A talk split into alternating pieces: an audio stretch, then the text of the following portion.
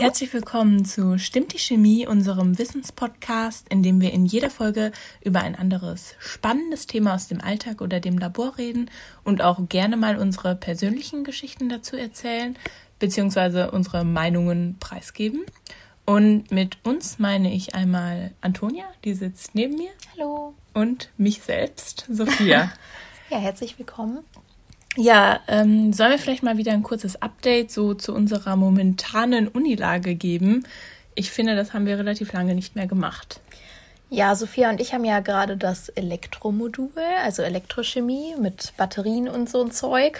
Das ist jetzt nicht gerade so richtig meine Stärke, nicht mein Lieblingsmodul. Genau, wir haben ja theoretisch am 12.03. unsere Klausur, wenn sie denn stattfindet. Und dafür lernen wir jeden Tag so ein bisschen, mal mehr, mal weniger. Aber ich muss auch leider sagen, dass meine Motivation wirklich im Keller ist. Ja, vor allem jetzt mit dem Wetter. Erstmal hatten wir so richtig geil Schnee, konnten auf den See und so drauf, richtig schön. Und jetzt ist es einfach plötzlich so richtig frühlingshaft. Da möchte man auch eigentlich gefühlt die ganze Zeit draußen sein. Ja, und zusätzlich zu der Klausur hatten wir dann noch eine Rechercheaufgabe, die das war einfach ein dreiseitiges Paper, das wir schreiben mussten, jeder über eine unterschiedliche Fragestellung. Ja, und das war jetzt nicht so eine Riesenaufgabe. Wir waren einfach so schnell fertig. Ja, wir haben das so gut gemeistert. Ja, wir haben nur einen Tag oder so gebraucht. Also hätte ich niemals gedacht. Wir sind ja auch ein eingespieltes Team. Und zweitens kommt das vielleicht auch durch den Podcast, dass wir so ein bisschen geübt sind, weil es ja im Endeffekt kaum was anderes ist, oder? Ja, wir schreiben so, ja, wir schreiben was runter, so strukturiert und alles. Ja, und es war halt nicht unser erstes Paper, würde ich auch sagen, dass das vielleicht dazu beigetragen hat. Das war mein erstes Paper. Echt? Ja, ich habe, also ich musste okay. vorher nichts machen. Du okay. musstest das im Master machen das für OC. Ich schon zweimal machen, ja. ja. Ich nicht. Aber ja, okay. Okay. Heute haben wir ein Thema aus jedermanns Alltag mitgebracht und ein Thema aus dem All. Also Alltag ohne Tag. Ja. du musst erst kurz darüber nachdenken. Okay, und du lässt mir den Vortritt heute. Genau, ich lasse dir den Vortritt. Weil, weil du sonst immer anfängst. Ich sonst immer anfange, ja. Das klingt fair. Ich starte mit dem Thema Blitz und Donner. Und zum Anfang habe ich jetzt erstmal die Frage aller Fragen für dich. Und zwar, bist du eine Person, die Blitz und Donner richtig feiert oder hast du da Angst vor? Weil ich kenne nur Leute, die es entweder total gruselig finden oder eben super interessant. Welcher Typ bist du? Ja, also wenn ich alleine bin und es gewittert so mega, habe ich schon ein bisschen Schiss. Aber so einfach, dass so ein Ast über mir abbricht oder so oder keine Ahnung, irgendwas kaputt geht. Also Aber wenn du alleine Blitz. zu Hause bist, dann auch Angst? Also machst du dann alles zu oder? Nee, also ich gehe dann schon ans Fenster und gucke mir die Blitze an. Das finde ich dann schon okay. ganz schön. Und unter Leuten, da tanzt du im Regen. Genau. also ich mag Gewitter auch. Also klar möchte man jetzt nicht über einem das Gewitter haben, aber wenn man die Blitze in weiter Entfernung sieht, ist das irgendwie so eine schaurig schöne Stimmung. Ja, stimmt. Okay, fangen wir mal mit dem Ursprung des Gewitters an. Also mit der Frage, wie entstehen Blitz und Donner? Meistens treten Gewitter im Sommer auf, wenn feuchte Luft von der Sonne schnell erwärmt wird und dann in die Höhe steigt. Dort bilden sich dann viele mikroskopisch kleine Wassertröpfchen und bilden dann die Wolken. Sehr gut. Und starker Wind kann die Tröpfchen in der Wolke durcheinander bringen, so dass alle gegeneinander prallen und durch die vielen Stöße eine elektrische Ladung bekommen. Wir kennen das ja, dass wenn wir uns jetzt eine Schokomüsli-Packung kaufen und die verschiedenen Komponenten sich nach ihrem Gewicht in der Packung verteilen. Unten sind die schwereren Substanzen und oben sind die leichteren Komponenten, oder? Ja, stimmt. Ja oben ist immer am besten. Ja, finde ich auch. die ganzen Reispuffer und äh, Haferflocken, die purzeln runter. Ja. Und genau das gleiche passiert eben auch bei einer Gewitterwolke. Die leichteren Teilchen steigen nach oben und laden sich positiv auf und die schwereren Teilchen sinken nach unten und laden sich negativ auf. Und durch diese Ladungstrennung entsteht jetzt ein starkes elektrisches Spannungsfeld innerhalb der Wolke, aber auch zwischen der Wolke und der Erde. Und wie hoch ist so eine Gewitterwolke dann ungefähr? Also zwischen 12 und 18 Kilometern. Das elektrische Feld wächst jetzt so lange, bis eine Spannung von mehreren hundert Millionen Volt erreicht ist.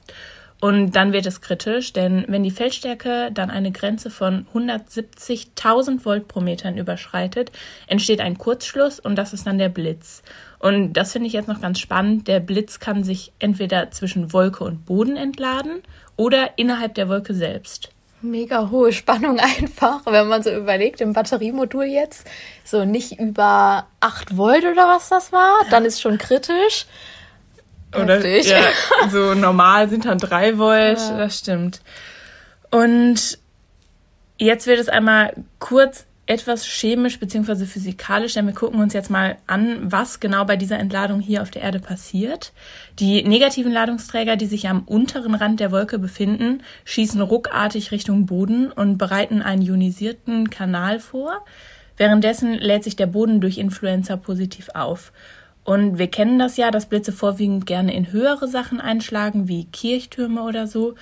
Und das liegt daran, dass die elektrische Feldstärke an exponierten Orten besonders groß ist und dem Leitblitz von dort eine positive Ladung entgegengeht und so die Verbindung zwischen Boden und Wolke herstellt.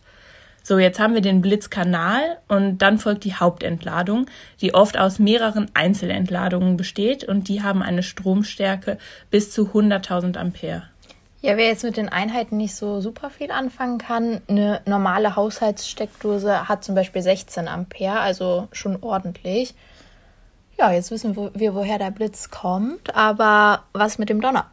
Also die Spannung entlädt sich ja in einem riesigen Kurzschluss, dem Blitz, und dieser kann bis zu 30.000 Grad Celsius heiß sein. Und dadurch dehnt sich die Luft drumherum explosionsartig aus und das ist dann der Donner.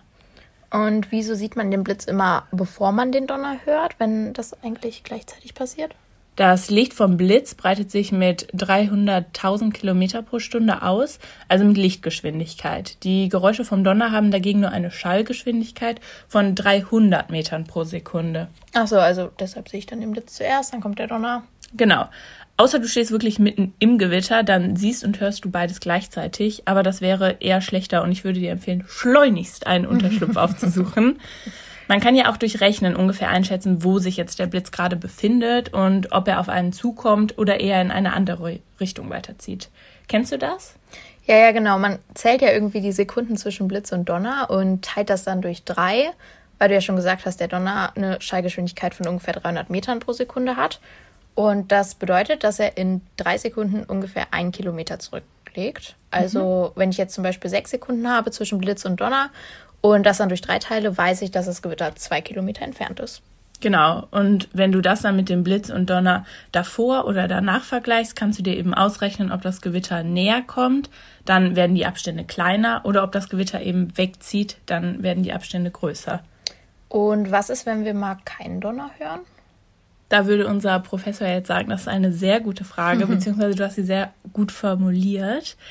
Wenn wir den Donner nicht hören, heißt es nicht, dass er nicht da ist, sondern er ist da, er ist aber einfach nur zu weit weg, dass wir ihn nicht hören können. Einen Blitz in 50 Kilometer Entfernung können wir sehen, aber den dazugehörigen Donner eben nicht hören. Ach cool, dann kann man auf jeden Fall beruhigt schlafen, wenn man den Donner also nicht hört und nur den Blitz sieht. Ja, ruhig schlafen solltest du in deinem Bettchen eigentlich auch so können, denn es gibt ja Blitzableiter, falls der Blitz dann zufälligerweise doch genau in dein Haus einschlagen sollte. Kennst du die Geschichte über den Blitzableiter Drachen? nee, was ist das? Hört sich nach einem Märchen an, oder? Ja. Also das ist die Entstehung des Blitzableiters. Der Wissenschaftler Benjamin Franklin hat 1752 in Philadelphia bei einem Gewitter einen Drachen aus Metallstäben steigen lassen, an dessen Schnur ein Metallschlüssel befestigt war. Und nach einigen Minuten ist auch ein Blitz in den Drachen eingeschlagen und der verlief dann bis zum Schlüssel. Und auf diese Weise entstand dann unser Blitzableiter, der aus Metallstangen besteht und den Blitz auf den Dächern abfängt und ihn dann gefahrlos in den Boden ableitet. Ach, wie cool. Genau, früher galten Blitze noch als elektrisches Feuer, das übernatürliche Kräfte besaß. Also die konnten das überhaupt nicht irgendwie zuordnen. Denn früher sind viele Leute durch direkte Blitzschläge gestorben oder der Blitz ist eben in die Holzhäuser eingeschlagen und hat diese dann in Brand gesetzt. Also lernen wir daraus, lasse niemals deinen Drachen bei Gewitter steigen, auch nicht, wenn er aus Plastik ist. Ja, wirklich, das wäre schon mal gut. Und an der Stelle können wir vielleicht noch mal kurz die sichersten Plätze nennen, die man aufsuchen sollte, wenn es gerade gewittert und der Blitz und Donner sich stark nähern. Okay, ja, ich tippe mal natürlich im Haus und nirgendwo draußen unbedingt und auf gar keinen Fall unter einem Baum, beziehungsweise neben irgendwas, in das der Blitz halt einschlagen könnte. Das ist schon mal sehr gut. ich glaube, das lernt man als erstes, dass man bloß nicht irgendwie neben einem Baum oder unter einem Baum sich Ja, rettet. obwohl so auf dem freien Feld ist auch ein bisschen kacke, weil dann bist du das Höchste. Dann legst du dich hin. Dann legst du dich ja. Ähm, Autos sind aber auch noch super sicher. Oder wenn man sich in der Nähe von Metallmasten, wie zum Beispiel von Stromleitungen, befindet. Weil, Ja, klar, die dienen als Blitzableiter. genau. Was man aber dafür auf keinen Fall machen sollte, ist irgendwelche metallischen Gegenstände zu berühren, wie Zäune oder Gitter oder andere Masten, weil die leiten den Strom dann direkt an dich weiter. Ja, am besten bei Gewitter einfach gar nicht draußen sein, dann hat sich das auch geklärt. Toni ganz clever heute unterwegs.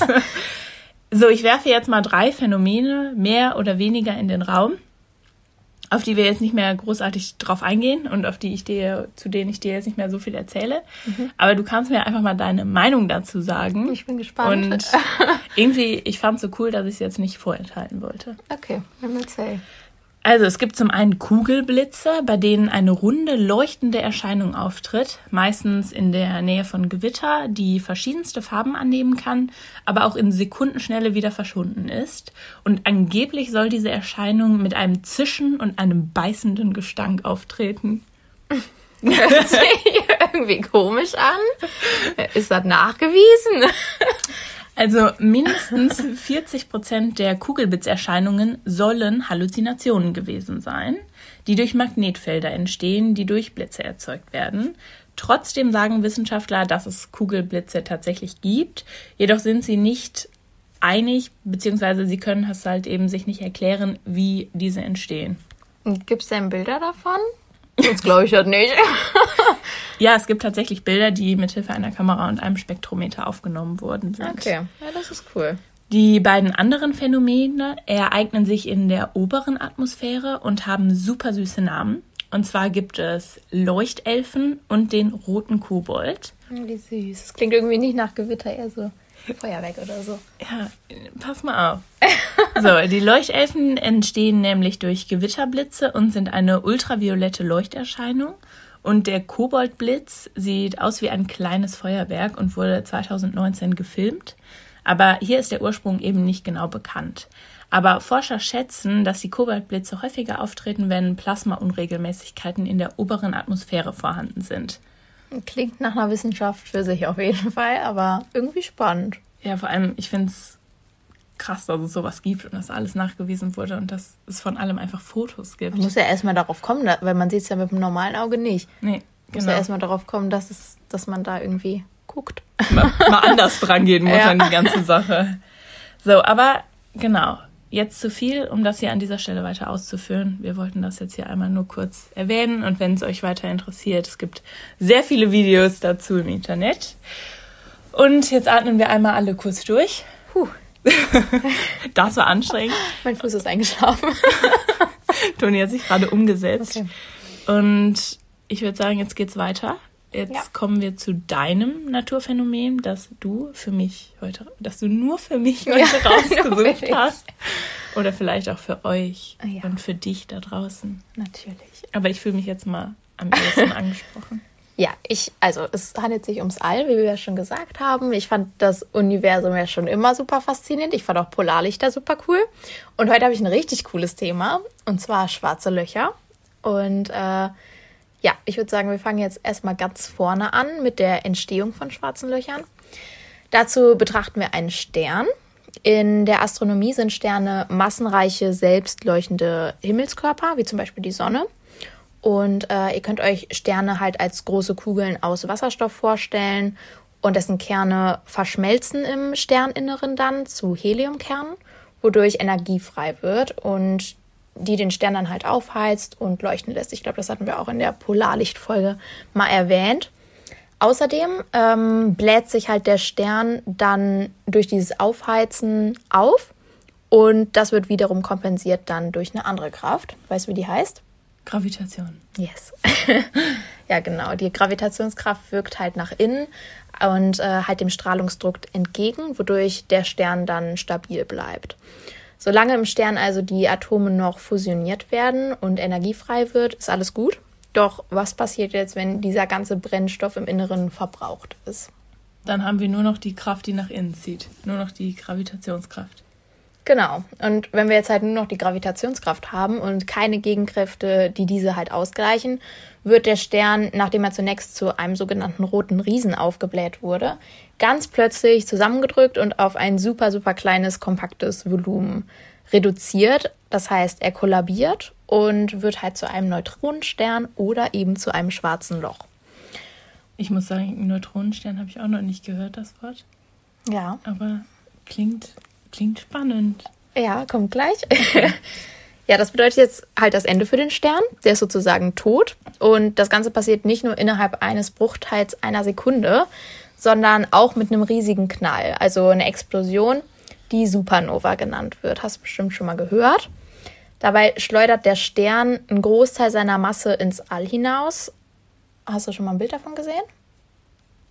Müsste ich schon mal ein Bild davon gesehen haben. ich weiß, vielleicht hast du mal eins gesehen, aber weiß jetzt ich nicht, kann mich, glaube ich, nicht mehr daran erinnern. Nee. Oder? Sieht auf jeden Fall extrem schön aus. Wir können ja mal die Tage auf Instagram ein Bild posten. Ist wirklich sehr spektakulär und sehr bunt. Und ähm, genau, nochmal zurück. Wir hatten jetzt die Supernova-Explosion und der Stern ist halt kollabiert auf ein winziges Volumen, welches wiederum zu einem schwarzen Loch werden kann. Das bedeutet aber jetzt nicht, alle Sterne werden nach ihrem Ableben zum schwarzen Loch, oder doch? Nee, genau. Um zu einem schwarzen Loch zu werden, muss der Stern, der kollabiert, mindestens die Masse von drei Sonnen haben. Liegt die Masse darunter, wird der Stern halt zu einem Neutronenstern. Und wenn die Masse einen Wert von 1,4 Sonnen unterschreitet, also noch weniger, gibt es sogar noch nicht mal eine Supernova. Der jeweilige Stern beendet dann sein Leben vergleichsweise ziemlich unspektakulär, indem er einfach nur auskühlt, so auskühlender Sternenrest. Mhm. Und das wird dann weißer Zwerg genannt. Schon wieder so süße Namen. Ja. Voll. Aber nochmal kurz zurück. Du meintest ja, die Sonne ist auch ein Stern. Müsste die nicht auch irgendwann dann sterben? Dann wäre für uns alle ja auch das Licht ausgeknipst. Ja, die Sonne stirbt tatsächlich irgendwann. Aber während diese Riesensterne ihren Brennstoff bereits in wenigen hunderttausend bis Millionen Jahren aufgebraucht haben, wenig auch relativ gesehen jetzt, ähm, hat er die Sonne vergleichsweise ähm, noch ziemlich Sonne. viel Zeit. Mhm. Genau. Und äh, zwar noch rund fünf Milliarden Jahre. Das ist noch ziemlich viel. Wahrscheinlich länger als unsere Erde. Vielleicht, ja. Aber schon mal gut. Genau. Also, jetzt habe ich ja über schwarze Löcher gesprochen, die aus größeren Sternen entstehen. Diese nennt man dann stellare schwarze Löcher. Es gibt aber auch noch andere Klassen von schwarzen Löchern, zum Beispiel die supermassiven schwarzen Löcher. Das klingt ziemlich, ziemlich riesig. Ja, sind sie auch. Wir haben zum Beispiel im Zentrum unserer Milchstraße ein supermassives schwarzes Loch mit der Masse von 4,3 Millionen Sonnen. Okay, krass. Ist es das größte schwarze Loch, das es gibt? Nee, tatsächlich nicht. Also in unserem Sonnensystem schon, äh, in, unserem, in unserer Milchstraße, in unserer Galaxie. Ja. Aber das größte, bekannteste schwarze, äh, bekannte schwarze Loch hat 66 bis 70 Milliarden Sonnenmassen. Aber ist halt in einer anderen Galaxie. Okay, und was macht jetzt so ein schwarzes Loch? Also, was kann das? Ist das cool? ja. Also für mich hört sich das erstmal wie so ein unendliches Nichts an. So, wenn man versucht, an nichts zu denken. So, das ist so ein schwarzes Loch für mich. Weil ich schaffe es eh nicht. Ja. Ja. Das erste, was man, wo man daran denkt, denkt man auch so, okay, schwarzes Loch, da ist so nichts dahinter. Ja, also genau. irgendwie, irgendwie auch ein bisschen gruselig, aber ja, ein schwarzes Loch hat erst einmal eine unglaublich große Masse, wie ich ja eben schon meinte. Es handelt sich dabei um das Mehrfache der Sonne. Und damit hat es eben auch eine extrem starke Gravitationskraft, also Anziehungskraft. Und je massereicher das schwarze Loch halt ist, ist diese Anziehungskraft natürlich noch viel, viel größer. Deshalb kommt es halt auch dazu, dass das schwarze Loch alles um sich herum einsaugt, also Sterne, andere Planeten und sogar das Licht. Deshalb sind schwarze Löcher auch schwarz. Kann man das irgendwie sehen? Nee, kann man tatsächlich nicht sehen. Also es ist halt wirklich nur schwarz. Alle Bilder, die man wahrscheinlich bisher davon schwarzen Löchern gesehen hat, sind Simulationen oder irgendwelche künstlerischen Werke. Aber seit 2019 hat sich das tatsächlich geändert. Da wurde nämlich das allererste Foto eines schwarzen Lochs veröffentlicht. Ist zwar relativ unscharf, aber man hat es geschafft, indem man nicht das schwarze Loch an sich, sondern halt sozusagen seine Silhouette fotografiert hat um das schwarze Loch herum kreist nämlich eine Menge heißes Plasma, das im Radiowellenspektrum gut sichtbar ist. Und dieses Plasma hüllt sich quasi genau um den Grenzbereich des schwarzen Lochs, wodurch man dann halt dessen Form und Größe erkennen kann. Ach cool. Toni zeigt mir gerade das Foto hier auf ihrem Handy. Also es ist total verschwommen und das ist eher, ja. sieht eher aus wie so ein roter Kreis. Ich weiß gar nicht, wie man das beschreibt, wie so ein rot-orangener Kreis um dieses schwarze ja. Loch herum. Genau, mhm. das ist dann genau dieses ganze Plasma und so. Und ja, ich meine, wie willst du sonst ein schwarzes Loch so im schwarzen All? Da kriegst du sonst nicht wirklich fotografiert. Ein schwarzes Bild würde ich auch nehmen. Ja. so, was ich mich aber jetzt frage, du meintest ja, dass schwarze Löcher alles um sich herum einsaugen. Aber wenn sie es einsaugen, dann bleibt es auch drin. Also genau. es kommt nicht wieder raus. Ja, genau. Es kommt auf keinen Fall wieder raus, nie wieder. Die äußerste Grenze eines schwarzen Lochs nennt sich Ereignishorizont und nichts kann einen Ereignishorizont von innen nach außen überschreiten.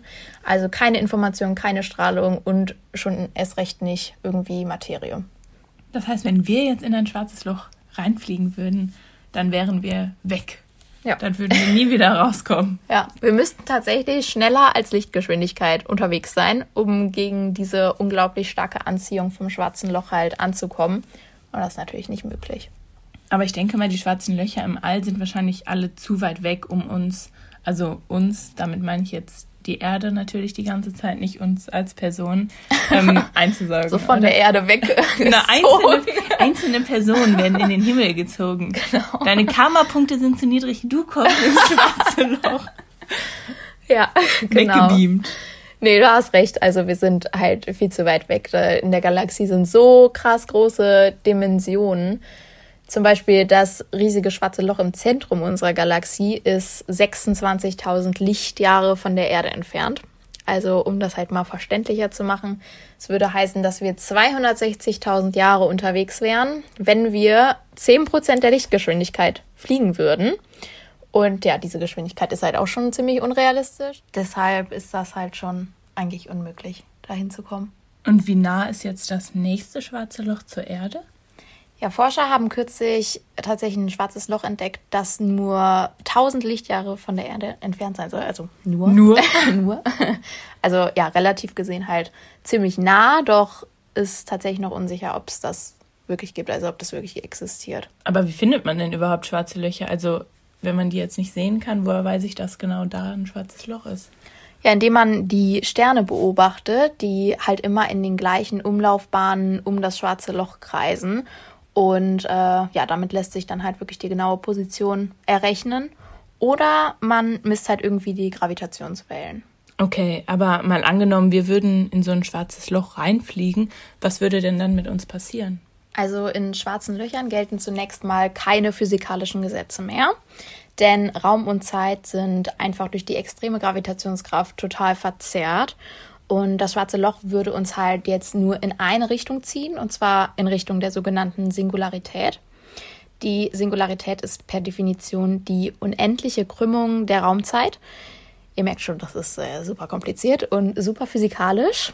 Ähm, aber ja, wenn jetzt ein Mensch in ein schwarzes Loch fallen würde, würde er wahrscheinlich realistisch gesehen direkt sterben. Aber wenn er jetzt nicht direkt sterben würde, würde ihn das schwarze Loch in die Länge ziehen da, wenn du senkrecht gerade jetzt mit den Füßen voran sozusagen ins schwarze Loch reinfallen würdest, würden deine Füße ein bisschen stärker angezogen werden als halt dein Kopf.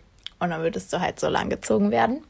Und Stephen Hawking bezeichnet das als Spaghettisierung. das klingt ja so genial. Ja. Aber sehr nach schwarzem Humor. Hör ja, mal. Total, aber ganz lustig. Ja, als Abschluss lässt sich, denke ich, ganz gut sagen, wir brauchen keine Angst haben, dass wir irgendwie in ein schwarzes Loch gezogen werden könnten. Dafür ist die Galaxie einfach viel zu groß und äh, alles viel zu weit weg. Aber gibt es Leute, die davor Angst haben? Also gibt es so einen Phobienamen extra dafür, dass man Angst hat, dass man in schwarze Löcher gezogen wird? Locker. Es gibt Müsste doch für man mal alles. nachschauen. Für alles gibt Ja. es irgendwas. Ja, manche Leute haben bestimmt Angst, dass so neben unserem Planeten so ein schwarzes Loch auftauchen könnte. Dann wären wir futsch weg. Stimmt neben unserem Planeten einfach, ne? Ja, aber ich meine, zum Beispiel die Sonne als Stern, das meinten wir ja eben schon, da braucht halt noch 5 Milliarden Jahre, Jahre bis sie halt ähm, überhaupt die Möglichkeit hätte, zu einem schwarzen Loch zu werden, kann sie aber gar nicht, denn wir haben ja gesagt, schwarze Löcher entstehen nur, wenn der Stern die dreifache Sonnenmasse hat. Das geht zum Beispiel auch schon gar nicht. Toni ist voll im Thema Ja. drin. Ich habe, ich habe gerade mal nebenbei gegoogelt und die Astraphobie ist eine Angststörung, bei der die Betroffenen phobisch auf Blitze und oder Donner reagieren. Das ist doch Hammer. Also d- das meinte ich, dass es alles, ne? Und äh, Toni googelt jetzt noch eben, ob es das gleiche auch für schwarze Löcher gibt. Ja, aber nee, nee, Nee, das ist was anderes. Kleinen schwarzen Gott. Löchern. Das Okay. ist auf der Haut, das sieht ganz eklig aus. Das, Naja. das ist es nicht. Ich glaube, es gibt Menschen, die vor allem Angst haben. Ja, das stimmt. Und wir kochen uns jetzt erstmal was Leckeres zum Mittag. Genau. Wir hören hören uns. Bis, Bis dann. dann. Tschüss. Synchron verhext privat. Gibt's doch in der Schule. Ich kenne irgendwas mit Chips Cola.